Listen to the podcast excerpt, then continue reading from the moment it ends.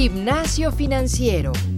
Pon en orden tus finanzas y ejercita tu dinero.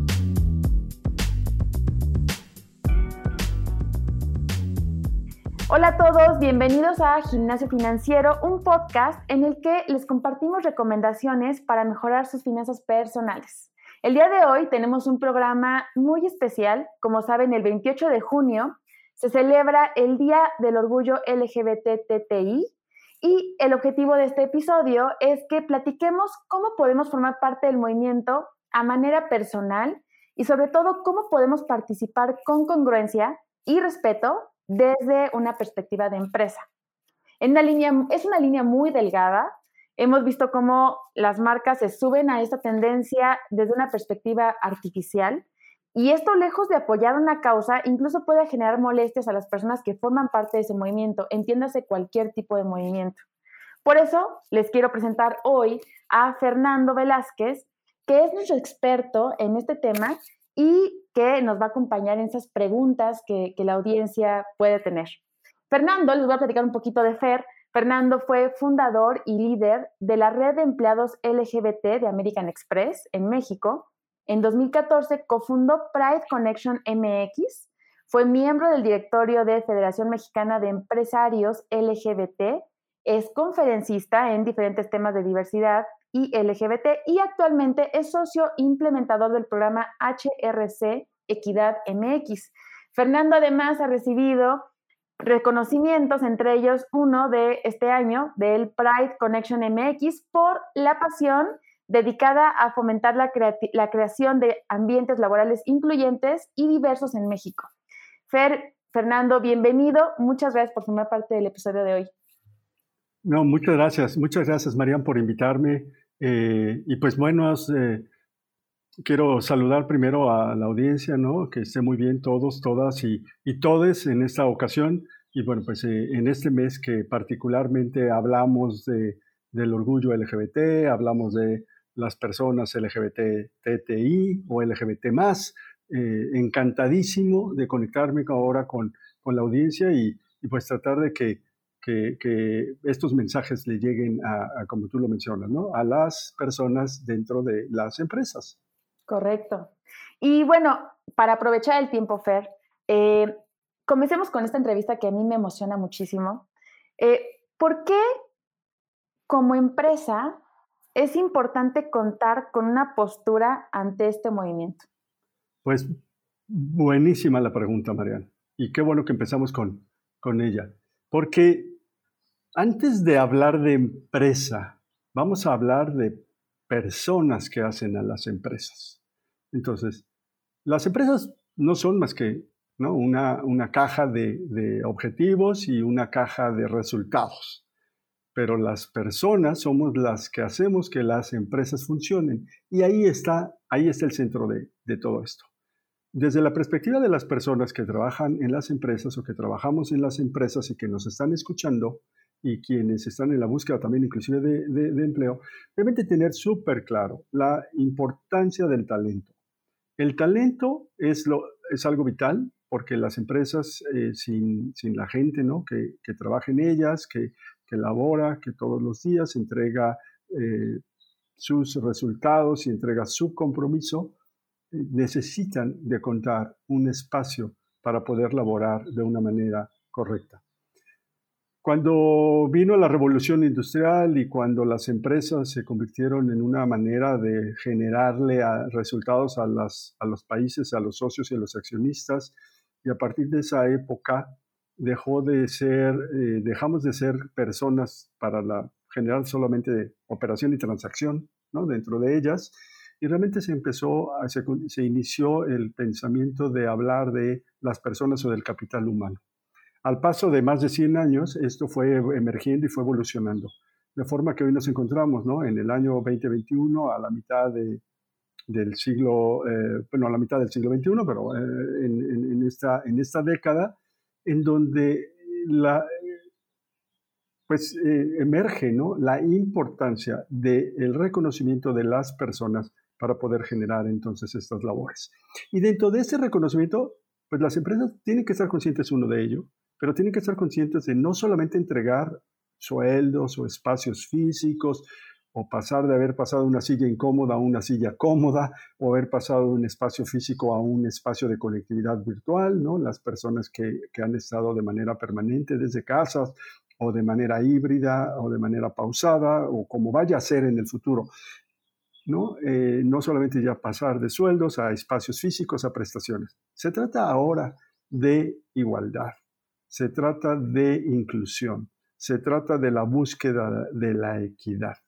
Las empresas, los empresarios y las personas que lideran a las empresas tienen que estar conscientes, tenemos que estar conscientes todo el tiempo que quien hacen, quienes hacemos y quienes ustedes están haciendo que genere el, que se den los objetivos de la empresa es el, es el talento. Y ahí está la clave ahora.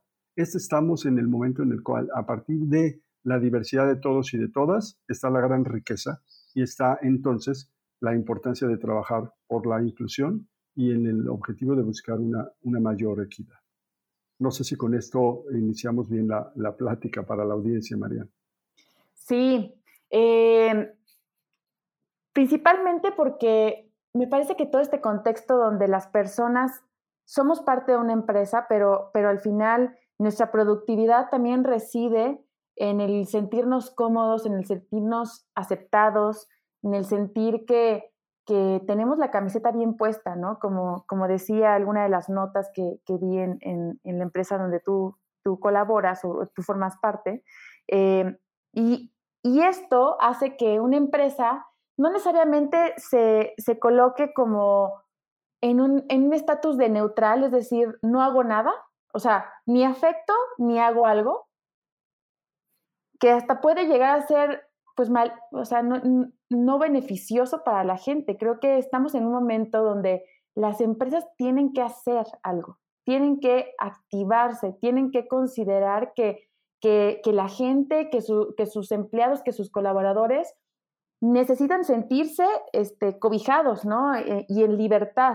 Entonces, sobre este tema, em, ¿qué, qué ¿qué es lo que afecta principalmente a las empresas el no contar con un, con un programa que apoye esta, este movimiento?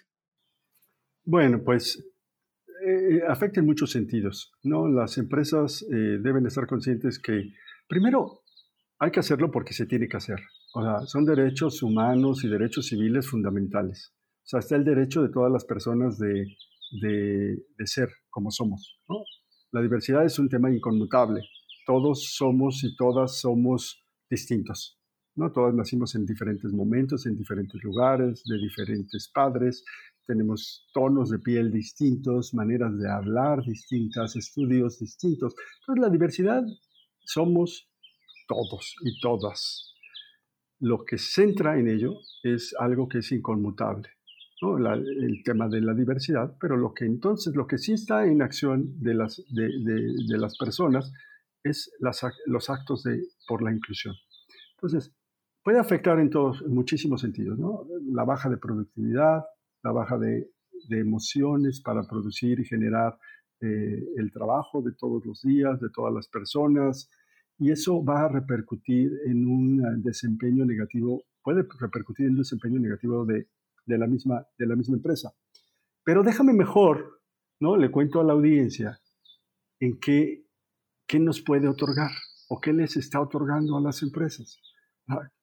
Cuando las empresas tienen mecanismos de, de, trabajo por la inclusión, ¿no? reconociendo la diversidad, y entonces implementan programas que, eh, adecuados para entender la diversidad de las personas y entonces eh, volcarse por ello, ¿qué se ve? Hay muchos estudios, hay muchos resultados uh, y muchas mediciones que es muy fácil de palpar en el día a día desde una pequeña empresa a una pequeña muy grande, a una empresa muy grande.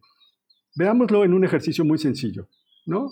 Cuando nosotros tenemos a alguien contento en nuestro equipo de trabajo, ¿no? Porque le entregamos lo que necesita para el desempeño de sus labores, cual sea, le vamos a ver a la persona, ¿no? Feliz trabajando y hay que decirle, oye, ya es hora de irnos, oye, ya te sale a comer, ¿no? Oye, este, sí te puedes tomar un break, ¿no? Espérame tantito porque porque, porque estoy aquí picado y picada, ¿no? O sea, esa es una expresión muy coloquial que, que solemos decir. Ese es un termómetro de que la persona está contenta alrededor de lo que se le está solicitando, cual sea. Pero veamos resultados que nos ponen ya en perspectiva de una empresa mucho más, mucho más grande. Cuando una empresa tiene una estrategia de diversidad e inclusión, y en donde también eh, la innovación es algo importante, ¿no? Porque es generar estos cambios a partir también del reconocimiento de esa aceptación de las personas y de, y de al sentirme cómodo yo puedo ser más productivo y más innovador por consecuencia, ¿no? Se ha visto que líderes han reportado que el 74% de líderes han reportado que los equipos proponen más ideas.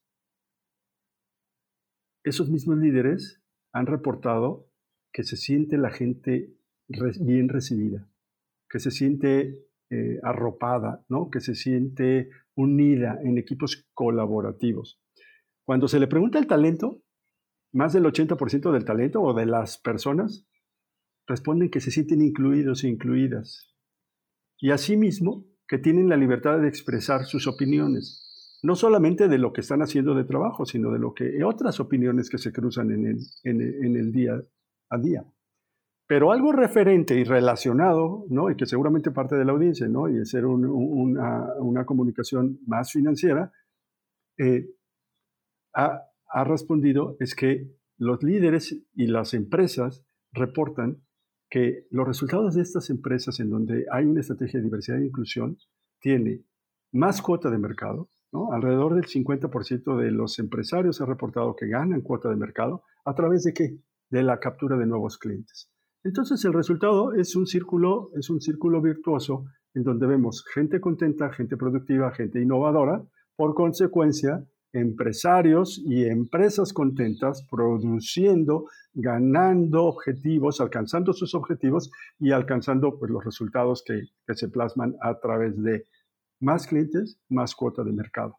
Entonces, es tangible, es un resultado real que basado en una estrategia de diversidad e inclusión y en donde también se reconoce a las personas y a la innovación, se va a ver clarísimo a, los resultados que cada, cada, empresa y que cada líder de, empresa lo va, lo va a ir descubriendo.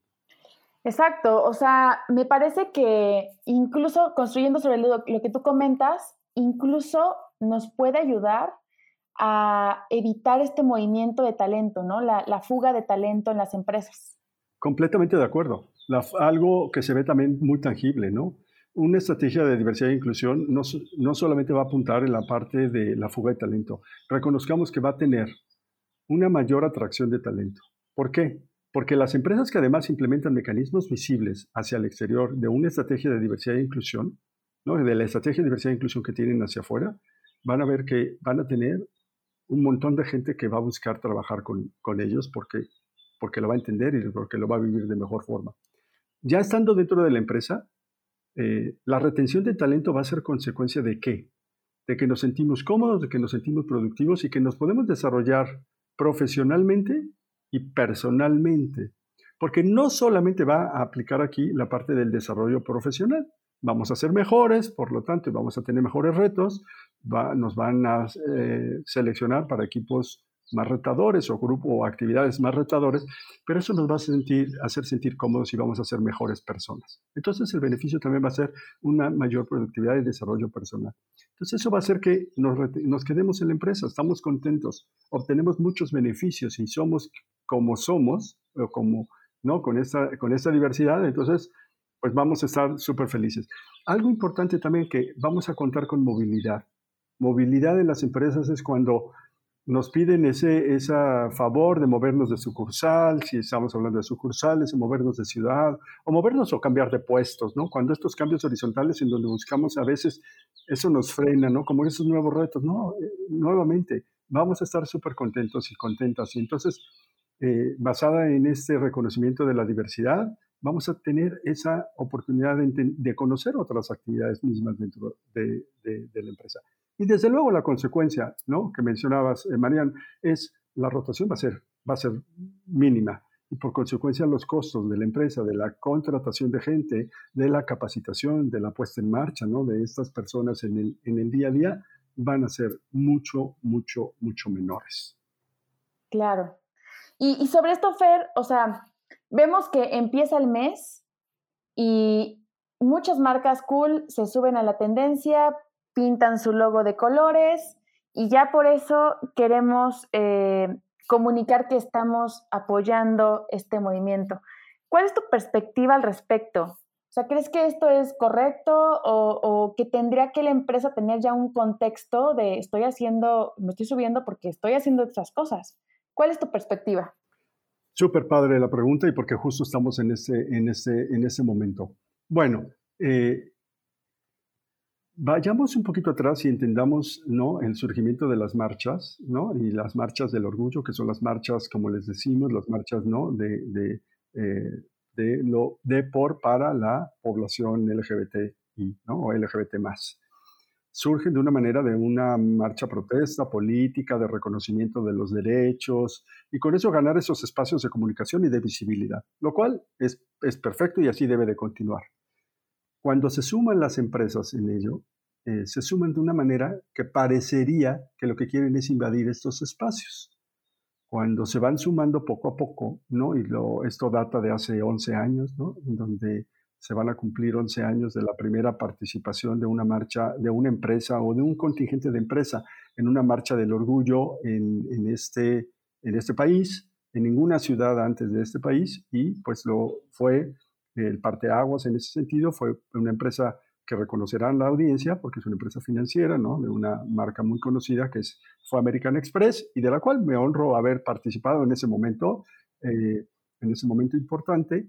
Bueno, se dio con bases sólidas y al paso del tiempo hemos ido viendo cómo más empresas se suman en la marcha y cada vez son más hasta que esta se puso una pausa por marchas virtuales y se hicieron pues marchas a través de mecanismos virtuales y digitales que así han sido los últimos los últimos dos años, el año pasado y este mismo, este mismo año. ¿Qué tiene que haber? En realidad, ¿por qué a veces hay opinión de personas que están ganando espacios que no son que, o están buscando espacios que no son correctos. Lo que realmente una empresa tiene que hacer para poder presentarse hacia como un mecanismo de visibilidad, porque participar en una marcha es uno de tantos mecanismos de visibilidad, como puede haber otros, es realmente haber obrado en congruencia con el trabajo hacia el interior. Y el trabajo hacia el interior va a partir de, y parte de lo que mencionábamos en la, primera parte, es que no solamente actúo e, y identifico la diversidad ¿no? de las personas, sino que también pongo, siento las bases para que la libre expresión y el libre comportamiento de las personas dentro de la empresa. Y esto se hace a través de qué? De la implementación de políticas, de políticas adecuadas que busquen la no discriminación de todos y todas las personas, incluyendo orientación sexual, identidad de género, expresión de género, que eso es, ¿no? por, la, por la naturaleza de nuestra charla de, de, esta ocasión, es alrededor de las personas LGBT. Primero, sentar las bases a partir de mecanismos y políticas, eh, no discriminación, cero tolerancia, la voz al interior de las empresas, que haya un reconocimiento de las personas y que las personas también puedan expresarse a través de grupos colaborativos, grupos que se formen para apoyar las iniciativas propias de la empresa eh, y posteriormente, entonces, ahora sí ya las expresiones visibles, ¿no? Marchar, salir a la marcha, este, eh, eh, utilizar las redes sociales, utilizar los mecanismos de comunicación. Entonces, cuando hay un planteamiento de este tipo, en donde hay solidez, hay bases, hay prestaciones igualitarias, hay políticas, hay voz, hay reconocimiento, entonces sí, y si nos vamos a la calle, ¿no? o nos vamos a través de medios digitales a la expresión de la empresa, hay una congruencia entre lo que estoy mostrando que hago con lo que realmente estoy haciendo a veces no conocemos todo lo que hacen las empresas al interior y podemos entender que no están haciendo nada. Preguntémosles entonces a los colaboradores de esas empresas eh, cómo se sienten y entonces entenderemos que se sienten contentos y por lo tanto también desean junto con la empresa participar en estas expresiones de, de, eh, pues, de búsqueda de igualdad y en el mes del orgullo de el orgullo de, de pertenecer a la población LGBT y desde luego a esa empresa. Y, como dices, o sea, esa preparación de subirte de manera congruente y sólida, pues no es como de de, meses, ¿no? Así de chin, en dos meses ya va, ya viene junio, voy a ver qué, qué actividades hago, hago, ¿no? En el caso de, de Cubo, y, me parece que, que, tú sabes bien, en Cubo, pues nos hemos querido subir, pero con la intención de querernos subir de manera adecuada, ya tenemos un plan de programas, políticas, cursos, conferencias de inclusión este, LGBT y también general, como para ahora sí sentar las bases y decir, ok, Cubo también está arriba, porque estamos haciendo todo esto y estamos generando el ambiente laboral para, para poder hacer eh, una, bueno, promover esta libertad de expresión en todos los sentidos. Entonces, eh, me parece que aquí la conclusión sería, está muy bien que como empresas se quieran subir, está, está muy padre, pero creo que tiene que traer todo un, todo un trabajo detrás, ¿no? Para que sí tenga la congruencia que el movimiento requiere. Es correcto, así como lo dices, como Cubo lo está haciendo y tantas otras cientos de empresas lo vienen haciendo, como otras miles de empresas que lo deberían estar haciendo, ¿no? Es justo. Lo que ustedes están haciendo, lo que está haciendo Cubo, lo está haciendo adecuadamente, ¿no? No solamente concentrar las bases, sino también instruir, capacitar, sensibilizar, hablar de estos temas. Y qué padre, que qué bueno que le estamos hablando también a la audiencia, porque a partir de estas conversaciones la audiencia también va a sensibilizarse y le va a generar inquietud de buscar más información y con más información va a entender mejor la razón de eh, no solo del mes del orgullo, de las expresiones de las empresas, de lo que las empresas están haciendo, como lo, como lo está haciendo Cubo. ¿no? Sería adecuado, como dices, una conclusión es cómo se viene haciendo, como lo está haciendo Cubo, como lo están haciendo muchas otras, que además se evalúan, se miden, no solamente participan en las marchas, sino que además, además se, se quieren medir. ¿no? Lo, que, lo que no se ve no existe, lo que no se mide no mejora, y cuando lo medimos, ¿no? A través de programas como la certificación HRC y ADMX, que busca a través de esta medición visibilizar a las empresas que alcanzan ¿no? los requisitos y que alcanzan 100 puntos y entonces son empresas certificadas. Es una, vamos a decir que es una, una, una tarjeta de presentación de que es una empresa que está atendiendo, que está siendo inclusiva por y para todas las personas LGBT en, en México. Exacto. Exacto. Sí, como tú muy bien lo dices, no se trata solamente de me subo, se trata de hago todas estas actividades y aparte mido para ver cómo mi ambiente laboral y la gente que trabaja conmigo pues está mejorando en, muchos sentidos, ¿no? Eh, está súper interesante para todos los que nos escuchan y, que quieran saber un poquito más, les recomiendo que visiten la página donde, que Fernando representa, se llama adilmexico.com aparte de ser consultores, tienen un blog muy interesante donde hablan de, varios temas que nos pueden ayudar muchísimo a tener una mejor perspectiva. Fer, pues estamos llegando al final del episodio de hoy. Yo te agradezco enormemente que nos hayas acompañado. O sea, sin duda es un, es un tema que da para mucho. Esto fue una introducción a, qué es lo que tenemos que hacer como empresas. Si, si nuestra audiencia quiere eh, profundizar, nuestros podescuchas quieren saber un poquito más, escríbanme para que podamos hacerle más preguntas a Fer en un siguiente episodio. Y les agradezco a todos nuestros podescuchas este, el haber formado parte del episodio de hoy. Compártanlo eh, eh, con, gente, con sus empresas, para que podamos llegar a, más personas con, con, esta iniciativa. Y además, eh, como siempre, les, les comento que este, bueno, este programa está dirigido especialmente eh, para LGBT, sin embargo, el podcast va dirigido también a, conocer formas de inversión. Entonces, como siempre les recuerdo, pueden formar parte de nuestro grupo de inversión Cubo Plus, Gimnasio Financiero Podcast. Escríbanme, les mando la invitación para que comiencen a invertir con tasas mucho más interesantes y altas eh, con respecto a la, a la, propuesta de Cubo. Fernando, muchísimas, muchísimas gracias este, por, haber participado en este programa. No, muchísimas gracias a, ti, Mariana, y muchísimas gracias a, la audiencia, ¿no? y pues eh, estoy a sus órdenes. Que tengan un extraordinario día. Igualmente, Fer. Muchas gracias. El entrenamiento de hoy ha terminado. No olvides reforzar tus finanzas todos los días y compartirnos con tus amigos. Te esperamos la próxima semana en Gimnasio Financiero.